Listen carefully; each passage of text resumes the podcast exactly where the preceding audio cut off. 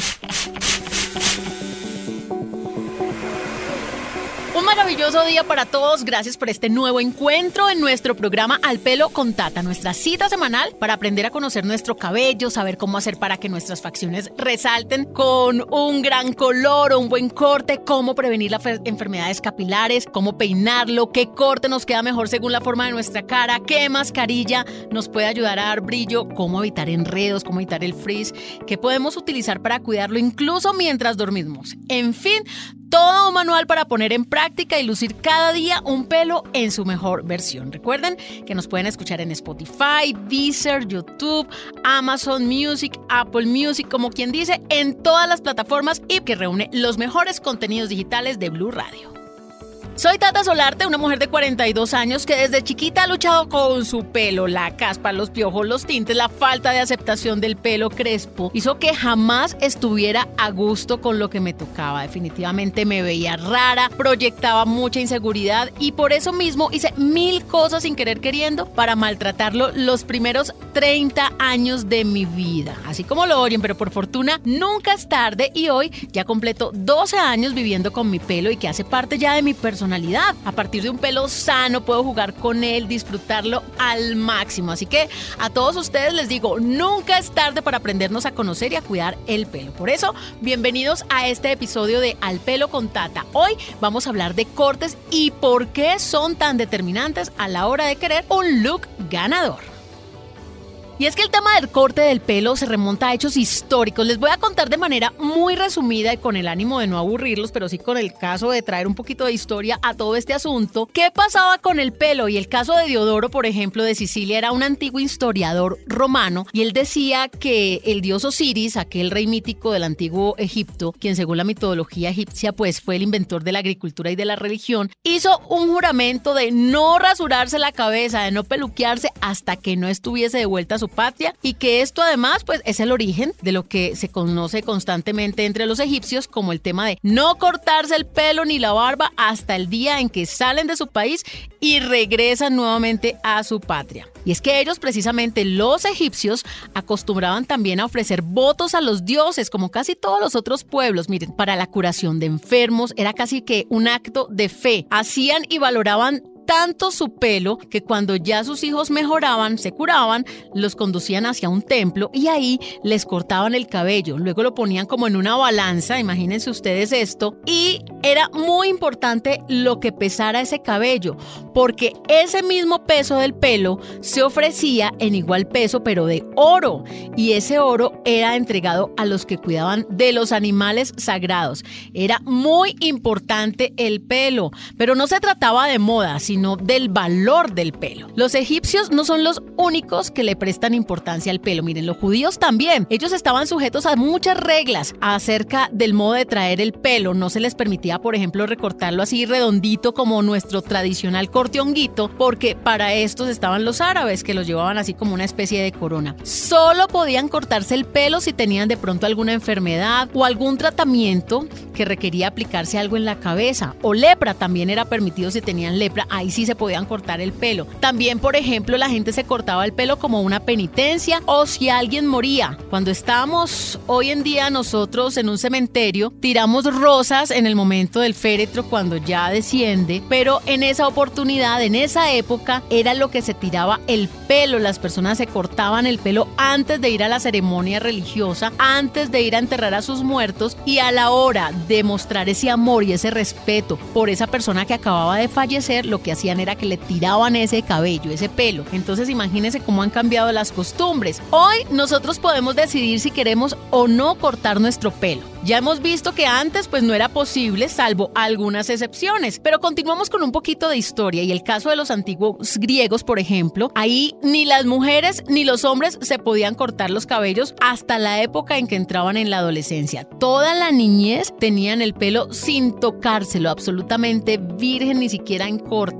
Además, en el caso de las mujeres se podían cortar el pelo, ya estábamos hablando de la adolescencia, pero antes del matrimonio era como el agüero, ¿no? Ya estaban a punto de contraer su matrimonio y en ese momento se convertía en una ofrenda. El pelo cortado se ofrecía a Artemisa, a la diosa Helena de la casa, a la de los animales salvajes, al terreno virgen, a los nacimientos, a la virginidad y precisamente era Artemisa esa diosa que aliviaba y que traía las enfermedades de las mujeres. Era un acto justo antes de ese gran acontecimiento. Las mujeres entonces ofrecían su pelo a Artemisa justo antes del matrimonio. Otros pueblos también ofrecían sus cabellos, tenían varias creencias. Se lo ofrecían, por ejemplo, a Hipólito, que murió soltero, a Ifinoi, que murió virgen, y otros como Aquiles prometió que si volvía sano y salvo de la guerra de Troya, ofrecía su pelo a los ríos.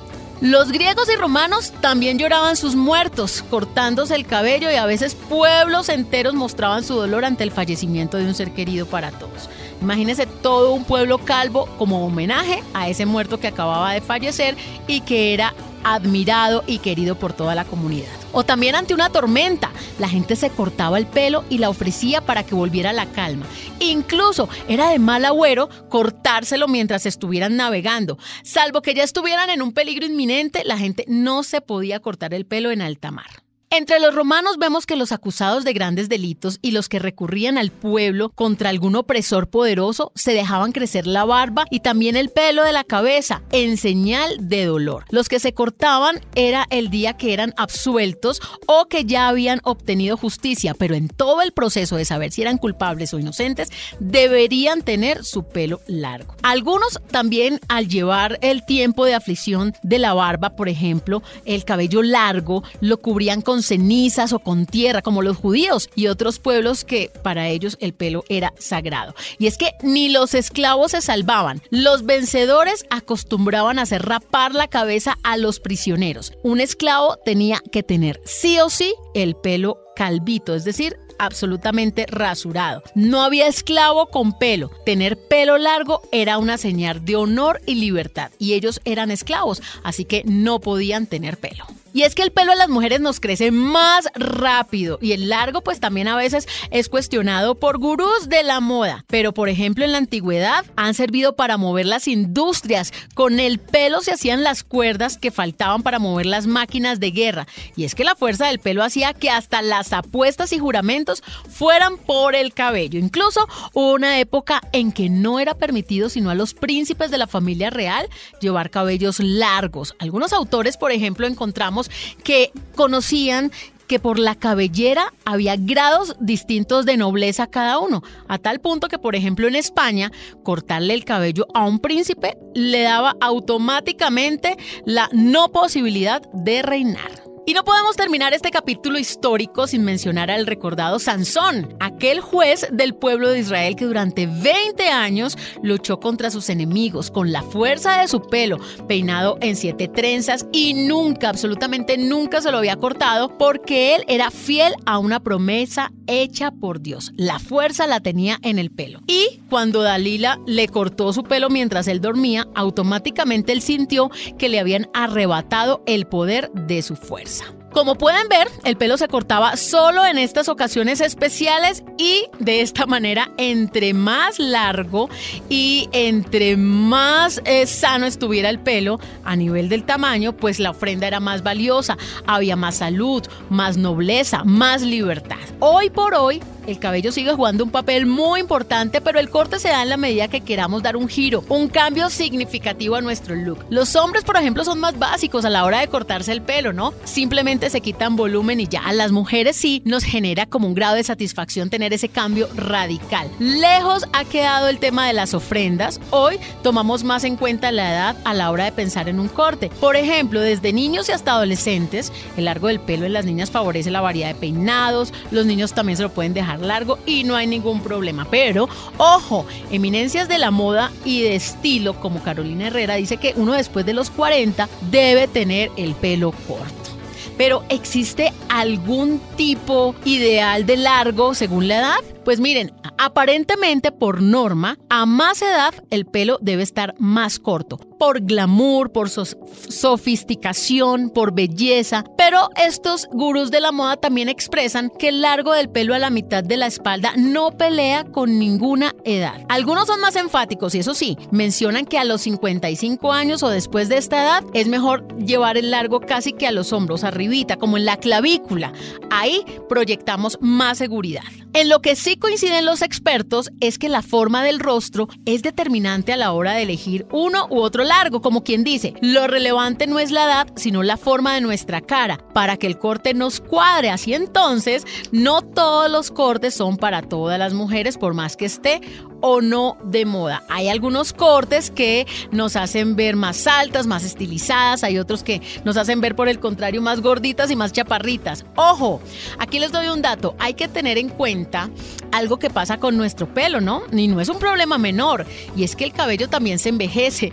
Ustedes dirán, pero ¿cómo así? Es cierto, miren, en la medida que va pasando el tiempo, nuestro pelo va envejeciendo, aparecen las canas, pues que es lo más notorio, lo más visible, pero también cambia la calidad del pelo, tiende a encresparse y mantenerlo cuesta más. Por eso recomiendan que en la medida que vamos creciendo, pues el pelo se vaya cortando precisamente porque ya no es el mismo pelo fuerte y vital. Y para tener ahí unas lineecitas de pelo como en mal estado, es mejor cortarlo. En el momento en que aparecen las canas y uno ya decide dejar el cabello blanco, por ejemplo, eh, recomiendan los expertos no dejarlo muy largo porque es bastante difícil de llevar las canitas porque el pelo se vuelve muy delgadito. Se suma la edad y por eso el corte debe ser ya a la altura de los hombros. Pero también las mujeres tenemos otro factor en contra en cuanto al cuidado de nuestro pelo y especialmente a la hora de cortarlo. Cuando quedamos en embarazo, sufrimos un cambio hormonal y emocional. Este cambio es bastante grande y el pelo muy seguramente se ve afectado. A veces el pelo se cae, el pelo se seca, se vuelve grasoso y ni hablar de la menopausia, donde sucede algo similar. Por eso, pues vamos a despejar estas dudas. Hoy tenemos dos expertos que nos van a quitar todos estos mitos, nos van a aclarar si son mitos o realidades lo que realmente tenemos a la hora de cortarnos el pelo. Y vamos a enfocarnos en dos tipos de cabello muy importantes, el pelo rizado o afro y el pelo liso, porque ustedes saben que como lo vimos en el episodio anterior, cada pelo es distintísimo, hay por formas, por texturas, por tamaños, por largo.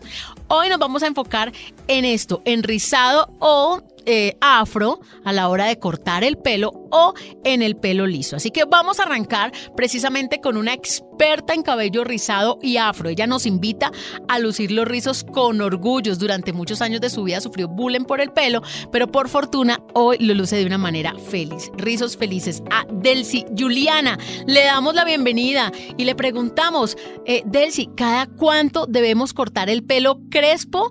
Y ojo, me han dicho mucho, pregunta sobre el tema la luna, si influye o no. En el caso de la luna influye dependiendo de las creencias, pues muchas personas creen en la luna, otras no, entonces en mi concepto el tema de la luna sí influye, como influye en la marea, influye en las plantas, para mí la luna sí influye con respecto al corte. Delcy, ¿qué precaución debemos tener con el pelo crespo a la hora de cortarlo? Lo que debemos tener presente con el cabello rizado al momento del corte son los encogimientos porque no todos tenemos el mismo nivel de encogimiento en la misma zona. Es decir, unos pueden ser más rizados en la parte superior y más sueltos en la parte de abajo o viceversa.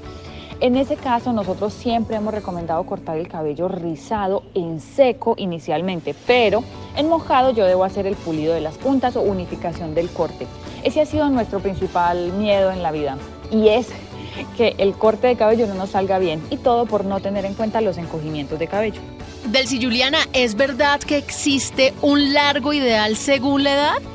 Es importante también tener en cuenta con respecto a los largos del cabello que no a todas las personas les crece el cabello de la misma manera. Es decir, que genéticamente estamos predeterminados para que algunos nos crezca más que a otros. Y esto ha sido algo eh, muy sensible para las mujeres, pensar o frustrarnos el por qué a mí no me crece tanto el pelo y a otras sí. Es un factor netamente genético el cual debemos aceptar y aprender a llevar nuestro cabello con orgullo en el largo que esté. ¿Y qué tipo de corte favorece las caras, por ejemplo, las redondas, las alargadas o las formas que tú conoces? En cuanto al tipo de corte, para los rostros alargados siempre recomiendo un poco de flequillo, cerquillo o diadema, como le llaman. Eh, sí, el copete un poquito para los rostros que son más largos y para las chicas que tienen el rostro mucho más redondo, siempre será mejor llevar capas y el cabello un poco más alargado dentro de sus posibilidades y crecimiento natural. Dentro del cabello rizado no hay demasiadas posibilidades en cuanto al visajismo, que es em, la técnica que nos ayuda a saber qué corte va mejor según el tipo de rostro, ya que nuestros rizos pues son felices por donde uno los mire. Así que solo recomendaría un poco más de capas en los cabellos más redondos y alargado y en los cabellos que son más largos, un poco más de flequillo para em, redondear un poco más el rostro y darle más armonía. Listo, Delcy. Ella es experta en pelo rizado, pero como los pelos también cambian de acuerdo a la textura, pues vamos a mirar qué pasa con un pelo liso respecto al corte. Así que le vamos a hacer las mismas preguntas a Eduardo Hernández. Él es un estilista de Emporio Studios, pero además es un formador de nuevos peluqueros. Eduardo, lo mismo, ¿cada cuánto debemos cortar un pelo liso? Y nuevamente acláranos, para ti, ¿la luna influye o no? ¿Qué precaución debemos tener con el pelo liso? Bueno, la precaución es que tal vez tiene tendencia a ser grasoso, entonces va a tener más intensidad en los lavados al, ensuciarse como más rápido porque pues engrasa más rápido. Las puntas tienen tendencia a ser secas, tal vez se tengan que, cortar más a menudo. Ah, con respecto al peinado, tal vez digamos que es una desventaja porque pues las ondas, los recogidos, eh, no le van a durar mucho a la persona que tiene el pelo liso, por ende tiene que utilizar eh, herramientas térmicas pues para que se pueda generar estos efectos de peinado. Con respecto, ¿qué más? Pues más que todo se ve en personas que tienen poco cabello. Entonces, más o menos es eso. Y si la luna influye, pues no tanto, es como un mito pero en realidad no es que tenga que ver con, la luna. El pelo liso, Eduardo. ¿Alguna precaución especial? ¿Cortarlo mojado, cortarlo seco? ¿Qué precaución debemos tener con el pelo liso? Bueno, la precaución es que tal vez tiene tendencia a ser grasoso. Entonces va a tener más intensidad en los lavados al, al ensuciarse como más rápido porque pues engrasa más rápido. Las puntas tienen tendencia a ser secas y tal vez se tengan que que cortar más a menudo. Ah, con respecto al peinado, tal vez digamos que es una desventaja porque pues las ondas, los recogidos, eh, no le van a durar mucho a la persona que tiene el pelo liso, por ende tiene que utilizar eh, herramientas térmicas pues para que se pueda generar estos efectos de peinado. ¿Tú eres de los que cree, Eduardo, que de acuerdo a la edad uno debería tener un largo de pelo especial? Digamos que es como una, como una concepción personal, porque depende también de, a veces depende de la moda, como a veces también depende de la tendencia, pero en realidad yo pienso que el largo ideal va de acuerdo al estilo de cada persona si esa persona, o sea, tenemos, tenemos tendencia a que la persona de cierta edad ya sí tiene que cortar el cabello, pero más que todo eso tiene que ver como, como en lo práctico que necesita esa persona, su estilo de peinado, su estilo de cabello, qué tan práctico puede ser. Pero en realidad va de acuerdo a un estilo, no, no va de acuerdo a la edad, porque hay personas que tienen una personalidad impresionante, eh, que se lo arreglan, que lo mantienen, eh, a veces también por el fototipo, color de piel, rasgos, hace que ese pelo largo se vean juveniles. A veces es sorprendente ver personas con el pelo corto y uno dice, se ve como, como mayor, como hay personas con el pelo largo y dicen, se ve rejuvenecida, se cortó el pelo y no, no, no le luce.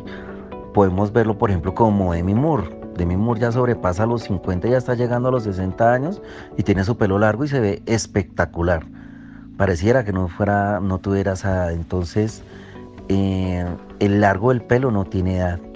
Está basado es en el estilo de cada persona y cómo lo lleva cada una con respecto a, su personalidad. Entonces, el pelo luce dependiendo de la personalidad que tenga cada persona. Para mí no tiene edad. Eduardo, eh, los cortes y las formas de la cara, ¿cómo se pueden relacionar? Con respecto a qué tipo de corte le favorece a las caras redondas, bueno, los tipos de caras redondas siempre tenemos que estar buscando volúmenes hacia la parte superior.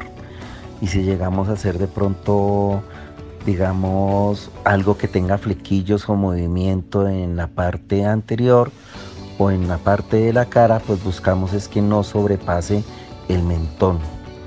Eh, del resto, pues en un cabello, si fuera un cabello corto, pues siempre estamos buscando volúmenes o estamos buscando eh, flecos que se puedan direccionar hacia los lados o puede ser hacia la mitad, pero siempre buscando que como que se haga sombra hacia los laterales para que se vea un aspecto un poco más alargado. Si tenemos una cara alargada, pues obviamente podemos hacer uso de los flecos, podemos hacer uso de, mm, por ejemplo, capas cortas en, cabellos largos, en donde le va a dar mucho movimiento y le va a dar un aspecto también de, de, que se le vea la cara un poco más, más amplia, aunque todas las mujeres, todas dicen que tienen la cara redonda, entonces es difícil que se vean la cara alargada. Y también, por ejemplo, hay caras que tienen forma de corazón o caras cuadradas, que entonces buscamos figuras o cortes que no sean tan geométricos, o sea, evitar las líneas rectas en los cortes, sino siempre buscando como los cortes desflecados, despuntados, eh, formas redondas en las capas, eso es lo que se busca.